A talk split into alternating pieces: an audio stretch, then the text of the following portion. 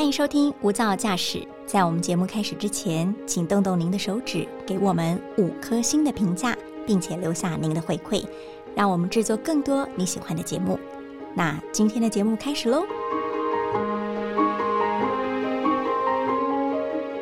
让你一开口就有一句话成为送给世界的礼物，口说好话可以结好缘，让我们周遭都有充满祝福的力量。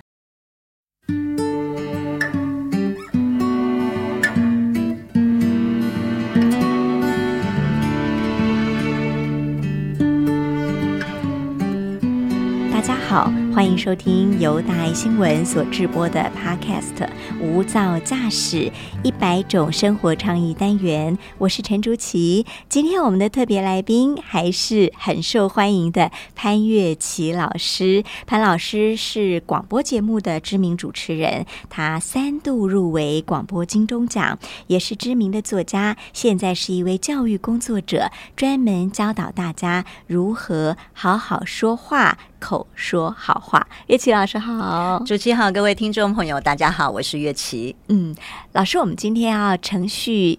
上一集的系列来跟大家谈好好说话这件事情，但是我今天想要花篇幅来谈您自己哈，就是没有人是天生的专家，是您自己呢？呃，我看您这么样的优雅从容，总是能够侃侃而谈，可是您却曾经形容自己是焦虑界的翘楚哈，真的？呃，为为什么你自己认为你是？焦虑界的各种高手呢？因为很多人呢都会。呃，对我的印象都是我在职场上的表现，因为我是毕业第一天我就开始主持节目。你是中文系毕业？对，我是清大中文系毕业。我其实，在毕业前，我还在学校的时候，我就曾经在科学园区的某一家公司有配过音。他们那时候要出游戏光碟，我那时候还有演什么水草还是什么的，就是配一些小东西。然后后来他们因故就没有出版那个光碟，所以断送了我的那个配音员之路。没有开玩笑，但后来我就对声音还有对于呃主。是啊，讲话一直都很有兴趣，所以在毕业前我就其实毕业前我就已经拿到了。那时候有一家新的电台刚成立，我就拿到那个工作。所以呃，第一份工作就是节目主持人跟节目企划。我那时候还身兼新闻编播，所以我其实也跟主持一样，就是也有报新闻，有写新闻稿。嗯嗯，所以你看，第一份工作你就已经是登上了这个。说话跟公众说话的舞台之后，主持呃活动，嗯，然后之后又教学、演讲等等，好像大家一路以来就觉得我是一个说话。感觉上就是我的专业的人，好像你一出生就这么会讲话。对，虽然的确我小时候也蛮爱说话，但是我觉得爱说话跟会说话其实是两回事。是，那我自己其实是一个很敏感的小孩。其实像是嗯，这十年来才开始，国外有一个研究是研究所谓的高敏感族群。我不知道听众朋友有没有对这个名词有所了解？就是说，其实，在全世界里面，大概有五分之一的人哦，他其实是对声音、对环境，每个人不太。太一样，但是他可能会对某些东西是比一般人要更敏感。我后来长大之后，我才发现啊，原来我就蛮符合那个高敏族群，那五分之一，对，那五分之一还蛮珍贵的。那它会造成什么结果？它会造成，比方说你会对声音很敏感，所以你很容易被吓到。然后你会对人的微表情的解读比一般人敏锐，所以你会很容易察言观色。所以也不光是因为我是老妖，可能也是因为这种种原因，所以它有好有坏。我常常觉得。对啊，每个人了解自己很重要。是，当你今天了解自己的天性，了解自己的习惯，了解自己哪些东西他会特别有反应，你把它发挥在适合的那个职业跟那个事情上面，嗯，你就会变成一个很棒的专家。所以你看，像我后来我主持节目，我们不是访谈人，你其实。不是只有你好访题，我们其实会做很多的观察。你要知道什么时候该往下问，什么时候要转弯啊，什么时候要跟对方开启一个好的对话。我就发现我的那个敏感，我的那个很懂得察言观色，它在于访谈中，它就变成了一个很棒的加分，对加分项。嗯，那是至于所谓的呃那个我好容易焦虑那个事情，它的确是我的一个天性。所以像你看，主持有时候访问来宾，这些来宾可能有的是名人，有的是比你资历深很多哦，年纪长很多的这些大前辈，还有以前主持活动，那时候访问呃，比方说那时候有帮蔡康永、康永哥主持他的新书发表会，还有米其林名厨江正成，就是以前访问过很多很大大咖的，或者是。要帮他们主持新书发表会、什么演唱会等等，呃，颁奖典礼那时候真的都好容易紧张，然后台下可能动辄可能有几千人。那就算是几十个人的那种记者会更可怕，因为这些记者 大哥大姐们呢，他们都是身经百战，眼睛睁睁的看着你。对，然后你讲的不是很好，他们就翻白眼，没有开玩笑，他们可能就会要急着下一团，所以那个压力好大哦。嗯，所以我我知道自己是一个非常容易焦虑紧张的人，但是呢，又一直不断的面对公众要说话，那别人就会问说你怎么做到？为什么？因为其实不是那么多人知道我是一个非常容易紧张焦虑，因为。看不太出来，对。可是事实上，我是一个包裹着外向糖衣的一个内向者。对，那嗯，很多东西其实可以学习。我真的觉得其实可以学习。那这个学习包含技术上、技巧上的学习，跟经验的累积，还有心念的转换。哦，OK，嗯，所以像是呃，你今天很紧张。我记得我第一次最紧张，是因为那时候主持图文作家吉米的原画展。嗯，在志邦艺术基金会，嗯，所以那时候其实现在回想起来，它是一个很不难的活动，因为它就是一个呃，有点像是下午茶会啊，所以你就是只要开场白啊，然后有几个贵宾上台讲话，对，你就把他们就好了，对，然后你可能有十五分钟左右，你跟这个吉米对谈，是，然后中间还穿插一个弦乐的演出，嗯。啊，再做个 ending，皆大欢喜。可那时候我就差的要死，就是手也抖，然后脚也抖，然后是您第一次主持这。这么大型的活动，其实有主持更大型的，可是如果是主持名人场，嗯，他是第一个，所以那天有发生一些糗事，就是那时候就很紧张啊，所以我都一直告诉人家说，如果你今天很紧张要上台主持活动，你不要拿很大张的手卡，因为 因为那个 A4 纸它就会有那个波动，看得出来你很紧张。对，但是那是一个好棒的经验，因为吉米也很紧张，他是一个不是那么喜欢。面对媒体就是比较害羞的，对对，而且那时候他也出道不多久吧，对，没有到非常久。他现在当然屹立不摇，就还是一个很棒的创作者。嗯，那所以就是很有趣啊，来宾很紧张，主持人也很紧张，但是也是经过一次又一次。所以我常说，如果你要克服紧张焦虑，大脑是一个非常害怕未知的一个器官，一个有机体，所以我们要让大脑安抚。很重要的就是你很多事情，你要让大脑知道啊啊，就是这样。他就比较不会紧张，这是心念转变。对，还有就是经验的累积。所以，当你今天主持只有两场活动主持经验，跟你主持过两百场，你的那个心情跟紧张度绝对不同。是，像现在我上台，我不是不会紧张，我还是会。可是那种心跳加速跟紧张，你会知道是一个。可控，跟在你的经验当中，你会知道那只是一个习惯性。我们上台前，我们还是会有一点小戒备，嗯，那个是一个天性肾上腺素的反应。对，你就像梁朝伟，他还有很多的。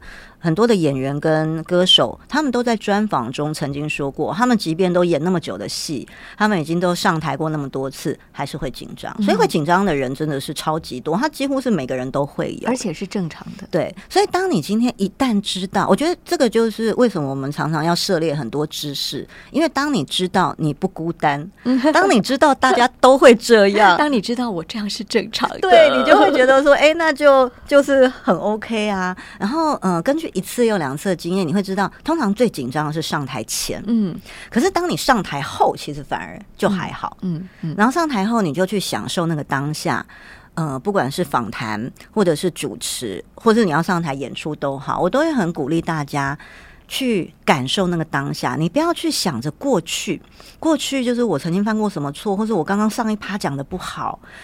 也不要去想未来，就是糟糕。我等一下要讲什么？我等一下要怎么表达，大家才会喜欢我？没有，你就享受那个当下，活在当下，活在当下。然后你去观察你的来宾，你去观察台下的人。所以后来我到后来去主持活动，或者现在我跟主持主持在对话，我其实。早期的我可能都还会想说，哎，等一下他要问什么，或者我刚刚有没有讲的不好？现在没有，我就是很专注当下。比方说，我会看着你的眼睛，我看你的表情，我去感受这个录音室的空间氛围。嗯，那它会带给你一种很大的感动，嗯哼，跟你就会在之后等这一场，比方说对谈结束后，其实你会记得的细节跟感受也会比较多。通常如果你忙着过去跟忙着想未来，通常你会忘记你当下在干嘛。所以整个整个活动结束或整场主持一场梦，对你就会有一种哎，我刚刚做了什么事情？对。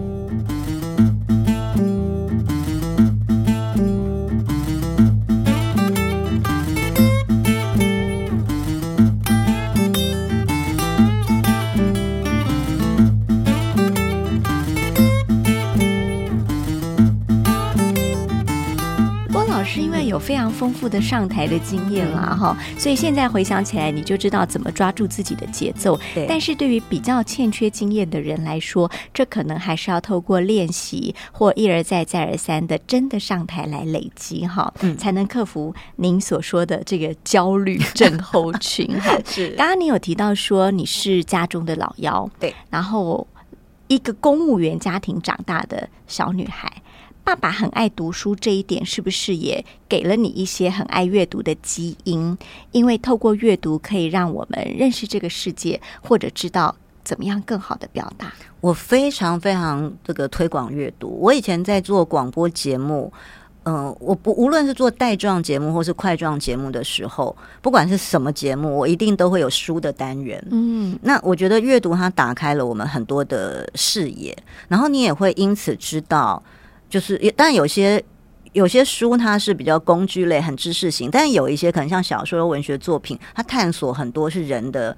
人的新人的处境，因为我们人生一辈子没办法活那么多，活活的那么多嘛，哈，所以嗯，透过书你可以去了解别人是怎么想，别人是怎么过生活。所以我从小其实就非常喜欢阅读，而且我甚至以从最早期我还会读神话故事，我会读的其实不是地球上的，你知道，常常就是很多，所以像科幻啊、玄学，小时候就读元宇宙了，对，真的，哎，有道理。所以我小时候小时候就已经穿梭在元元宇宙的世界里，对，那。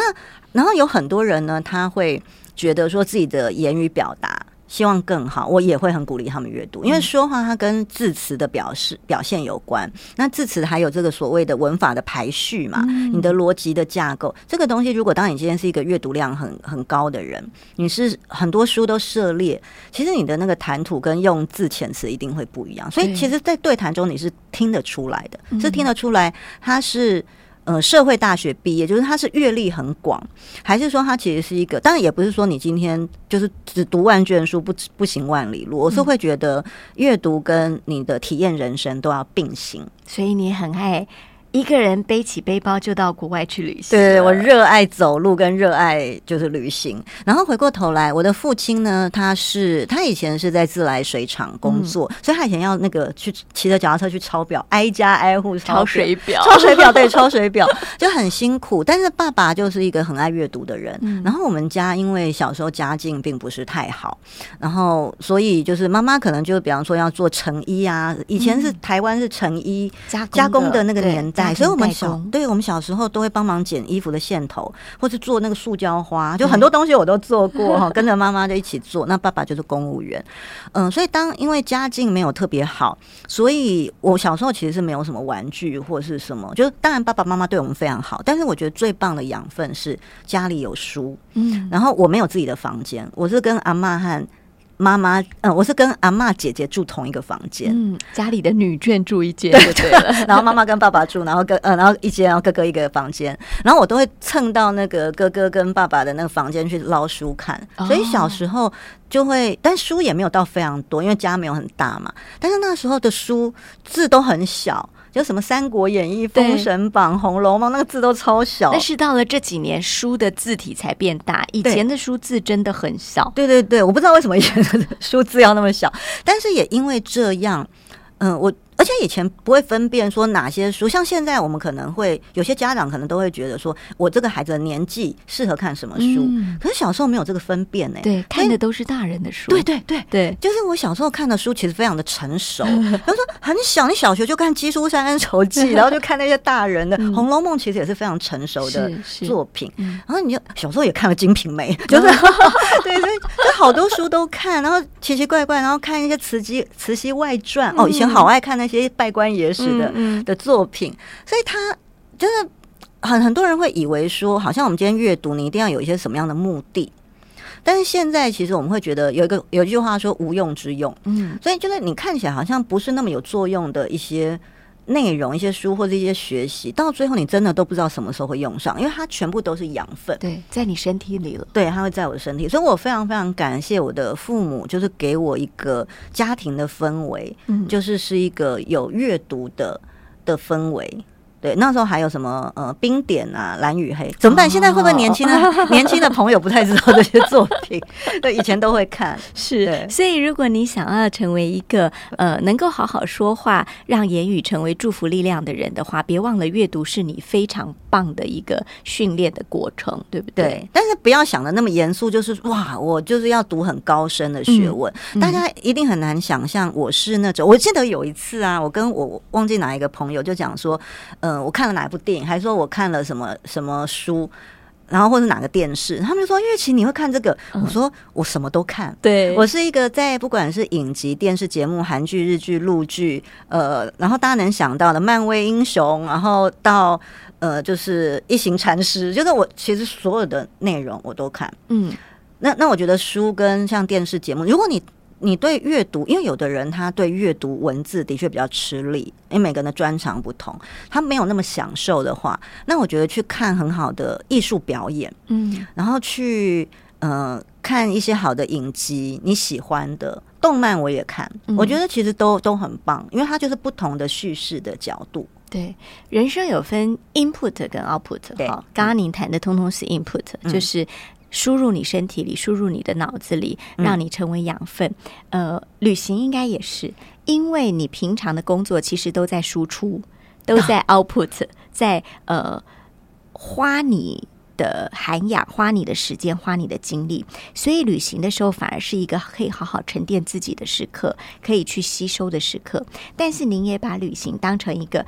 话语练习的场景，我常都说，整个世界都是我的口语小教室。是是是，对我我其实自助旅行的年份算是蛮晚熟的，因为我以前就是太热爱学习。我以前就是我常都说我不是在录音室，就是在去看表演或是书店的路上，或是学舞的路上，就是我都是在室内，我的人生常都在室内度过。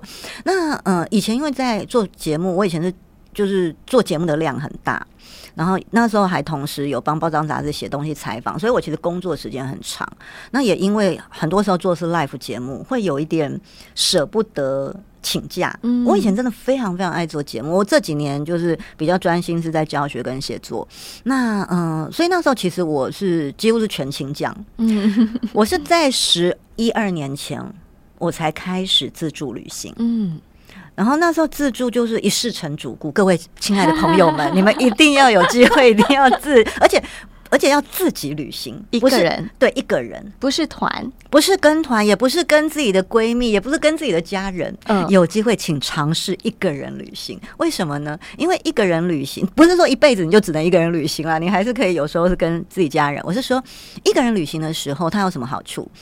第一个，因为我们其实人生中，我们生活中大量在跟别人连接，嗯，连接是非常耗心神的，非常耗心力，跟你要大量的说话，你要关注别人。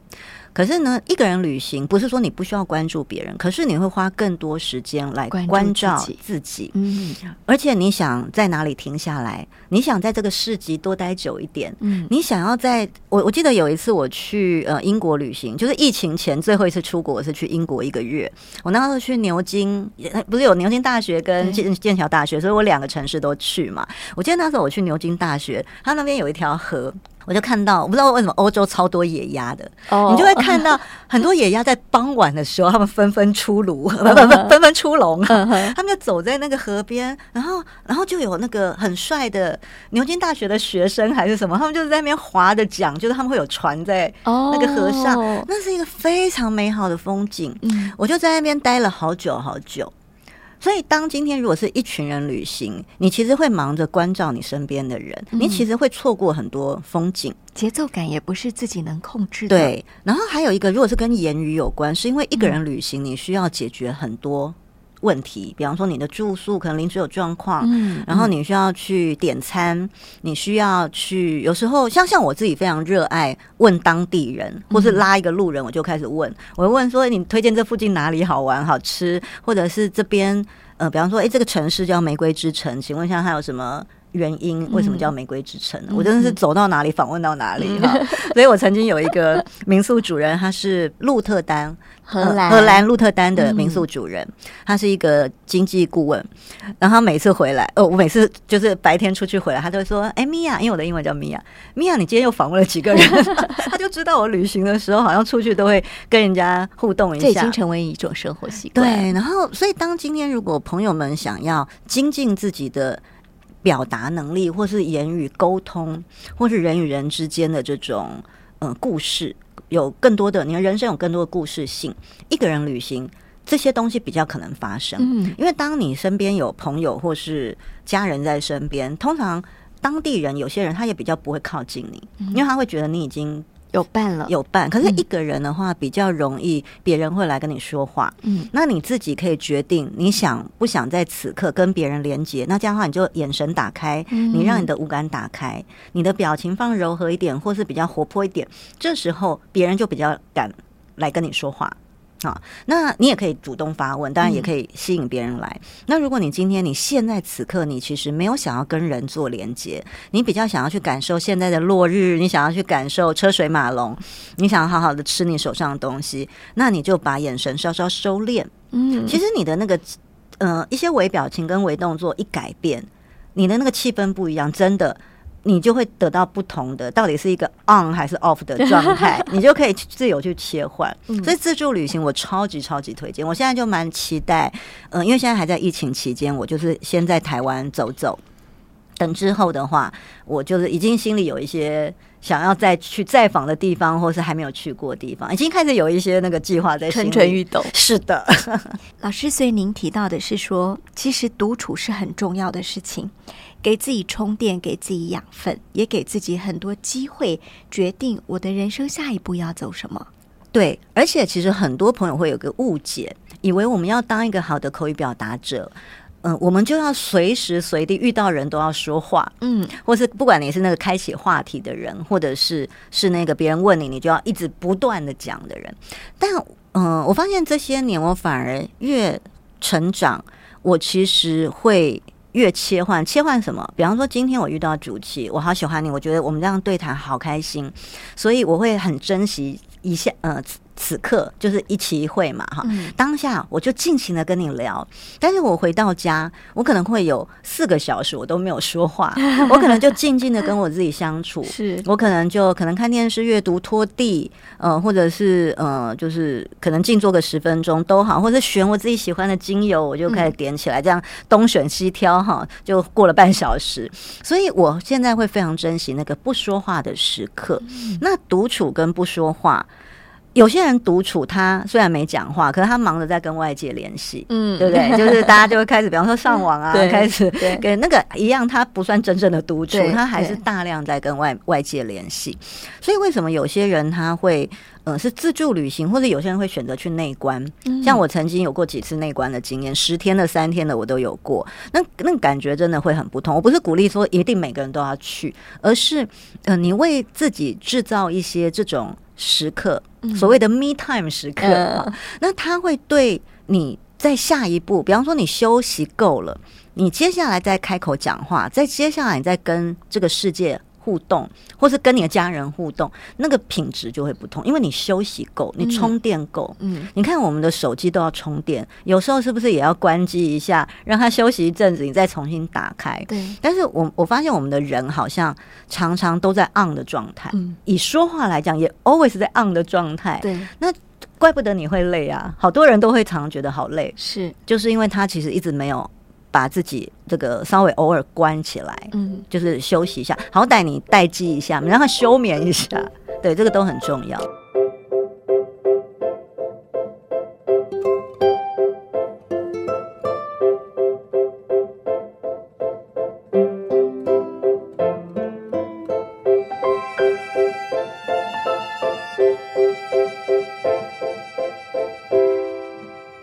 回扣到老师上一集说，我们要常常关照自己，照顾自己的身心，一个很重要的环节哈对。当然，您在书上也教导我们说，我们可以问自己问题，对这也是跟自己对话。嗯，呃，有三十三个题目是我们每天可以跟自己挑个几题出来练习的，嗯这部分可以跟我们分享一下好。，我那时候在写那一篇呢、就是可以常常问自己的三十三个问题。其实我一开始我原本很想写一百个，但是我想说太多了，我怕那个书超页，那个定价会变得更高。您您举三十三个，我们可以自己延伸剩下的。哎、对对对，就是通常啊，我们其实在举这些例，因为而且你知道每个阶段你其实会想自我提问的问题其实不太一样，所以我很相信。即便可能，比方说这个书是呃是去年二零一二年完成的，就是质感对话课嘛，三十三题是在那个里面。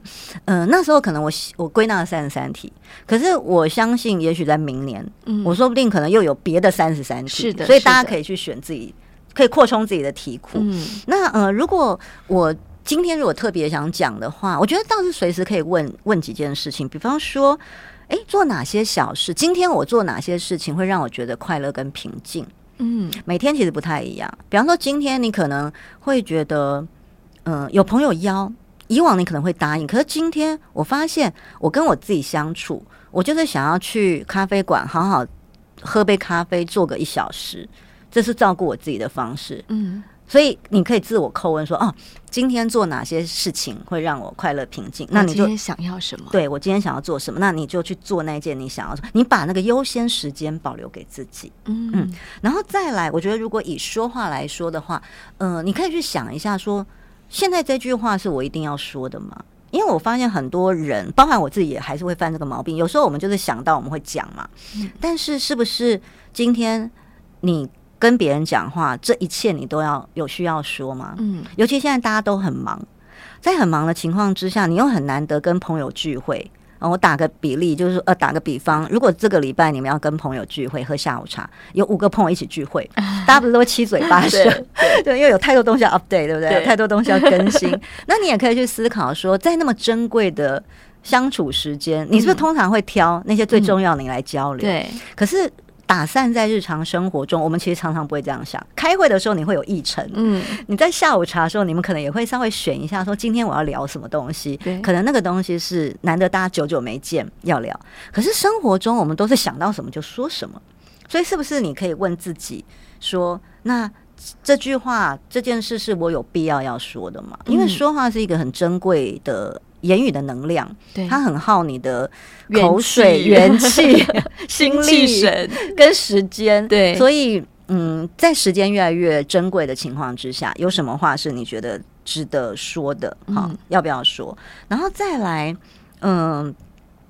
可能是因为近年吧，我特别会真的常常会觉得时间的流逝。其实以科学的那个研究，听说地球也的确那个时间，如果我们以线性时间来说，它好像时间真的是越来越在减少中，对，但是是少到我们不会察觉到。对，对，但是你就是会觉得好像时间、是时间感是一件很有趣，也是时间感也是一个很主观的感受。好，国外也有做这个研究。那你也可以问自己说：，诶，今天我有好好善用时间吗？那我把我最多的时间花在哪里呢？嗯像我就会意识到说，因为我我刚我之前有提说，我其实是一个很爱涉猎很多资讯，我也看电视，也看书，也看什么的人。有时候不小心，尤其网络的影片、网络的资讯，有些的确很迷人，你会一个接着一个看下去，因为他会主动一直跳出来，对，因为这个就是他们的轨迹，对不对？对他们他们设计这个，让我们可以沉迷。我的确也会意识到说，哎呀，我花太多时间在手机上，哎呀，我今天不小心又看了连续看了五集韩剧啊，哈，就也也会有这种情况。但通常发现，我觉得有觉察跟意识是非常重要，因为你没有意识，你就会被牵着走。嗯但是如果当你有意识，你就会停下来。就是像刚刚主席讲的，你要静，你才能够往下去思，你才能够哦，你静了之后，你定，你之后才能去思考，说你做这件事情对你有没有帮助，有没有意义？嗯对，所以我觉得很，那里面当然书里有提到很多的问题，你自己都可以去叩问。嗯好，那每不你你不用每天问自己三十三个问题也太多，但你可以今天你可以挑个三天，我我可以教大家一个，就是你可以把你不管是你自己你的三十三十题还是什么，你可以做成签。然后你就可以抽签式的。对你今天就像有些人他不是会自己抽抽牌卡，或者什么，每天他会抽一张牌，然后看着这个牌卡的这些字句。我觉得那是一个很好的心理，它其实是很多心理咨商师也会运用的技巧。牌卡嘛，对，那。我觉得像像这些题目也是，你可以自己做签啊，你就抽。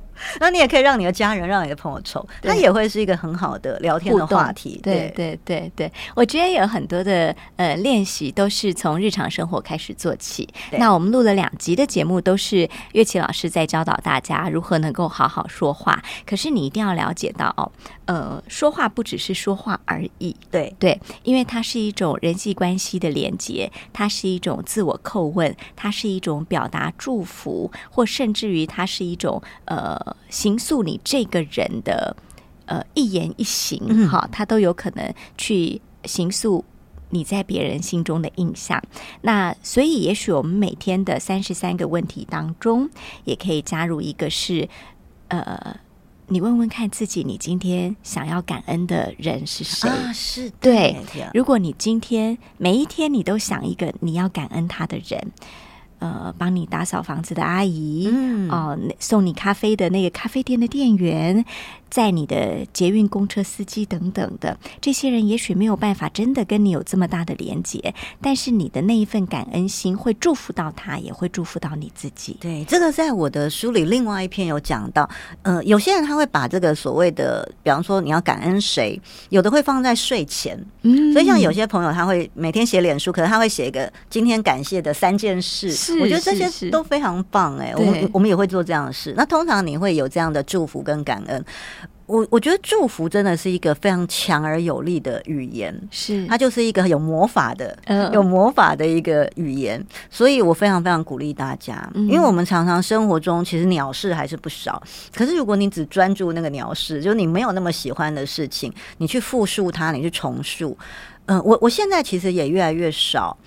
就是跟朋友，就是反复，就有时候你还是会遇到一些不顺的事情。对，那以前的话，你是不是会反刍？嗯，不管是脑在中，你会反刍那个不愉快的，要诉苦，一而再，再而三的。但是我发现，当你今天。比方说，你跟五个朋友诉苦同样一件事，你花了五倍的时间在咀嚼这个苦，对，在咀嚼这个苦。你像比方说，你讨厌吃苦瓜，你不会吃五次那个苦瓜，对。对。但是如果是感恩这种好的言语，你好的感谢，你等于是吃那个甜的东西，嗯，那美好的蛋糕啊，那这个的话，时间花在这个上面就非常值得。这样就不会觉得时间倏一下就过去了，对，因为我们在有限的时间当中做了很多很有价值的事情。对，那偶尔诉苦一下是 OK 的哈，因为我们人还是要健康的流动。好，这个世界啊，我觉得很少人的成就是真的从天降落的哈。找到目标之后，我们就靠着日复一日的练习，你一定可以看到自己的进步。乐器老师是如此，祝福我们所有听众也是如此。今天非常谢谢月琴老师跟我们分享。感恩您，谢谢主席的邀请，也这个祝福所有的听众朋友，在一生当中可以享受人与人之间，还有自己跟自己的对话。谢谢您收听今天的无噪驾驶，我们下次见。